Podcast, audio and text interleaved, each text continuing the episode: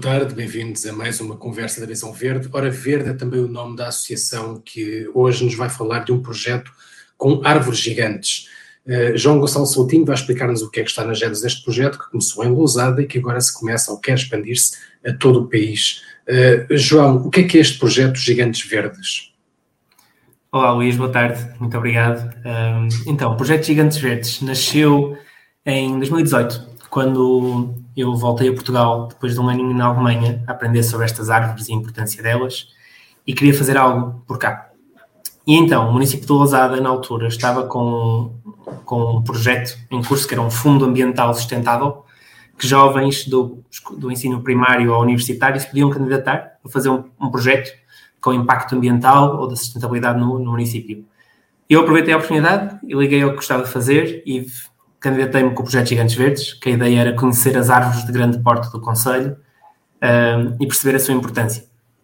Rapidamente cresceu para um, um projeto gigante, por si também, mas a ideia foi, numa fase inicial, conhecer esta, onde é que estas árvores estão, o que é que elas fazem, porque é que são importantes para nós, à escala de um Conselho, uh, que é um projeto que nunca existe, não existe em Portugal, sem ser este. Identificaram 450 árvores monumentais em Lousada, é isso? Uh, monumentais, mais ou menos. Então, antes de chegar aos monumentais, isto são nomes chatos e eu trago a minha veia nerd. Pronto, nós conhecemos neste momento, como os gigantes verdes, cerca de 7.400 árvores no Conselho. Um gigante verde é uma árvore que tenha pelo menos um metro e meio de perímetro medido à altura do peito. Uh, ou como nós dizemos, árvores que uma pessoa sozinha já não consegue abraçar. Um, e que... É uma métrica fácil, realmente. É uma métrica fácil, sim. Uh, mas que na realidade é uma árvore que não é eh, no limite mínimo não é uma árvore assim tão grande, mas são aquelas que estão mais perto de se tornarem verdadeiras gigantes. Destas 7.400, uh, são as que hoje em dia ainda estão de pé, e sabemos neste período de tempo, até hoje, que cerca de 450 a 500 desapareceram. Das que ainda cá estão, ainda de pé, temos cerca de 400 que, são, que poderão ser consideradas de interesse municipal, são árvores singulares, mesmo gigantes, gigantes, e das quais pelo menos 100 poderão ser classificadas como árvores de interesse público, árvores monumentais a nível nacional, uh, que é um valor bastante alto, tendo em conta que, que se sabe que só, só, estão classificadas cerca de 500 conjuntos, árvores singulares ou conjuntos arbóreos no país. Por isso, há muitas árvores que são grandes, que, são, que deveriam ser património, que ainda não estão classificadas como tal. Sim. Ao classificarmos uma árvore, uh, estamos a protegê-la porque passa a ser uh, ilegal cortar essa árvore. Sim. Um, tornamos, ao classificar uma árvore, tornamos-la como se fosse um. É património, é património, património de interesse público, tal como se fosse um edifício. Ou seja, qualquer tipo de dano, qualquer tipo de ação que queiramos fazer a esta árvore terá de ser autorizado, terá de ser avaliado. Uh, não passa não só pelo, pelo abate, mas uma poda, qualquer tipo de intervenção na zona onde estão as raízes, o que quer que seja, uh, cabe ser necessário algum tipo de autorização. Para as árvores classificadas a nível nacional, as árvores monumentais, passam não só a árvore a ser protegida, mas o, o, a área num raio de 50 metros à sua volta também passa então a ser acondicionada para qualquer tipo de ação. Sim. Uh, as câmaras estão interessadas em classificar estas árvores, o que é que elas têm a ganhar? Porque na verdade acaba por cercear um pouco a, a atenção. Sim, é, é, uma, é, um, é uma questão uh, complicada e, e, que vem um bocadinho responder a porque é que só há 500 conjuntos arbóreos classificados no país o processo é complicado, na realidade não traz assim tantas mais-valias uh, a quem classifica as árvores, mas quem classifica normalmente até são uh, entidades públicas, porque qualquer privado também o pode fazer, mas raramente há interesse porque não há mais-valias nem apoios na gestão, infelizmente.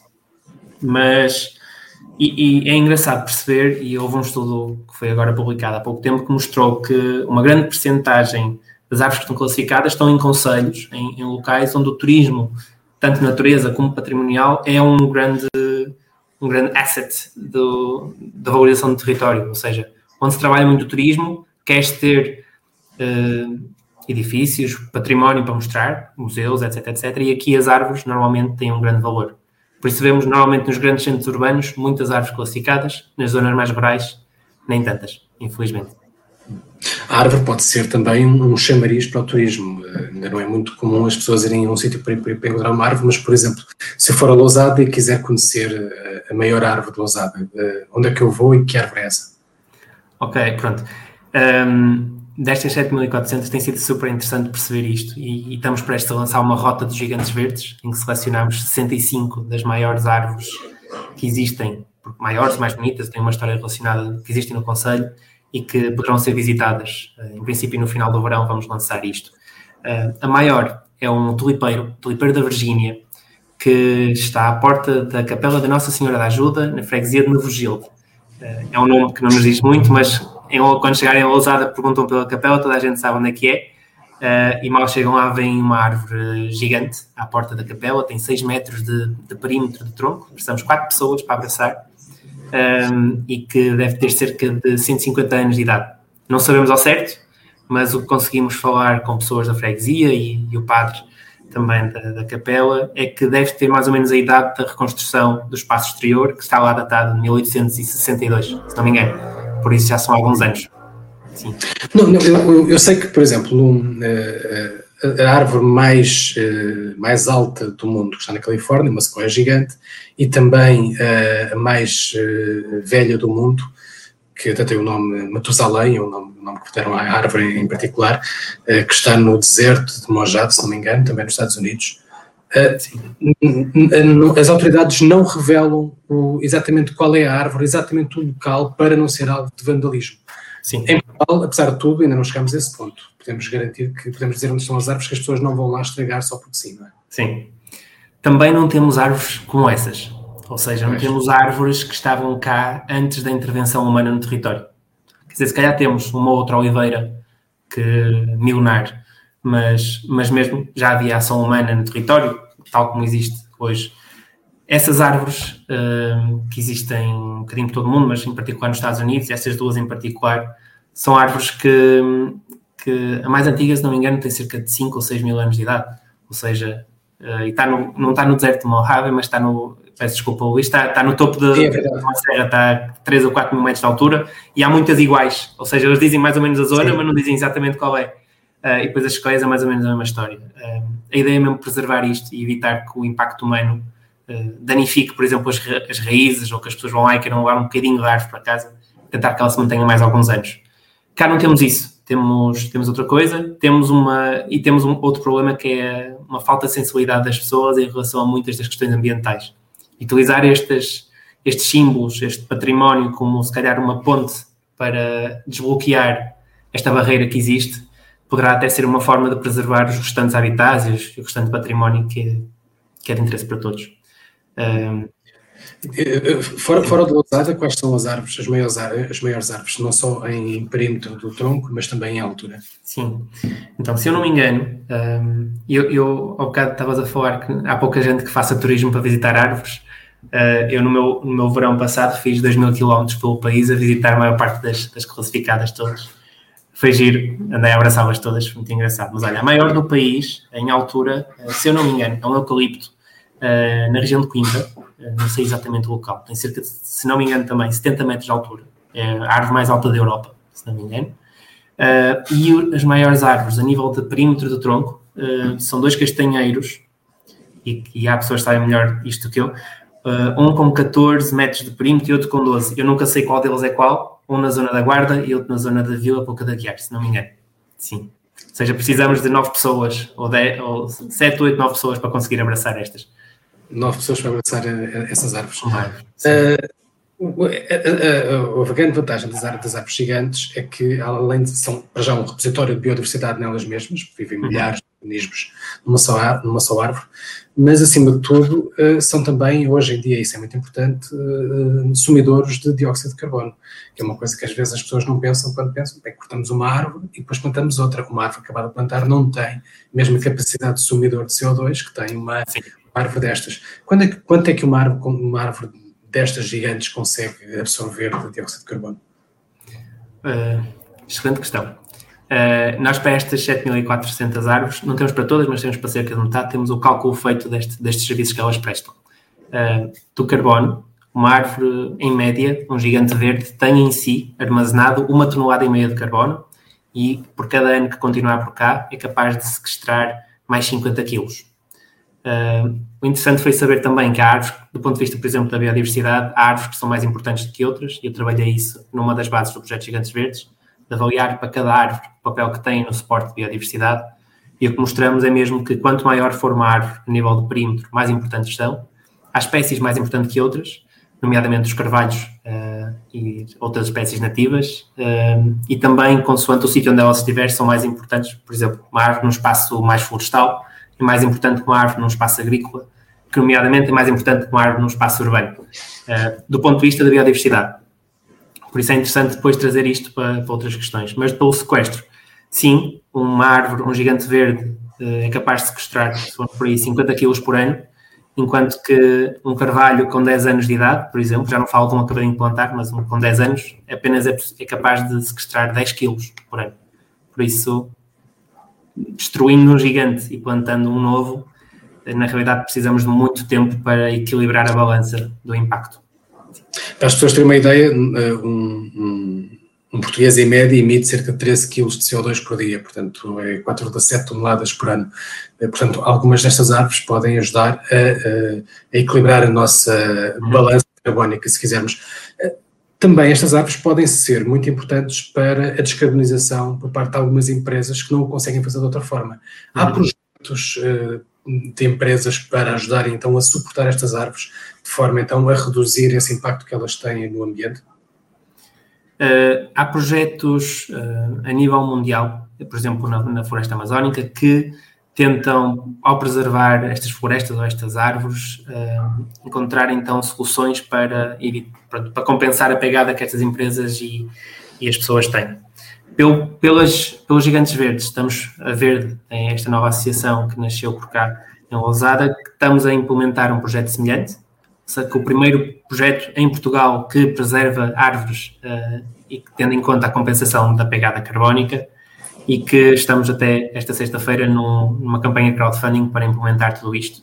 Mas são muito poucos os projetos na Europa, normalmente são, são projetos no outro extremo do mundo, em florestas enormes que não fazemos ideia, não conseguimos uh, fazer a accountability realmente do que é que está a acontecer, não conseguimos ver com os nossos olhos e acreditamos muito nestas empresas que fazem esses projetos.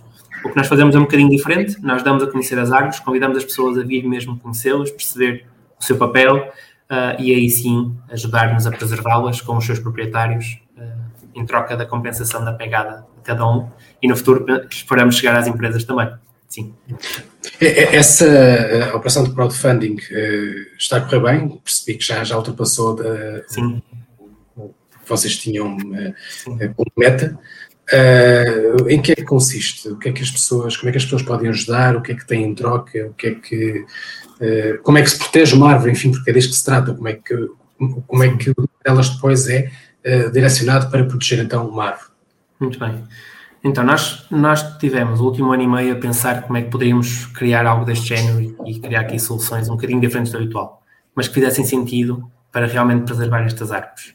Uh, e a premissa é que fomos perceber quanto é que custa a um proprietário particular uh, preservar uma árvore, geri-la, fazer as podas corretas, tratar do espaço envolvente e com isto permitir que ela se mantenha saudável. Pronto, baseando neste, nestes custos uh, que têm conseguimos calcular também um, o papel que a árvore tem e por isso desdobrar isto um bocadinho no o que é que é necessário para preservar uma árvore e assim permitir que o carbono se mantenha por cá. Conseguimos chegar a um valor mais ou menos por árvore e é isso que nesta campanha tentamos alcançar. O que nós pedimos é que qualquer pessoa que possa subscrever este estes planos de compensação, é quase como se fosse um, um Netflix do carbono, mensalmente fazem um apoio e sabem que tem um impacto, em que cerca de 53% do valor pode ser 2 euros por mês a 75 ou o que quiserem.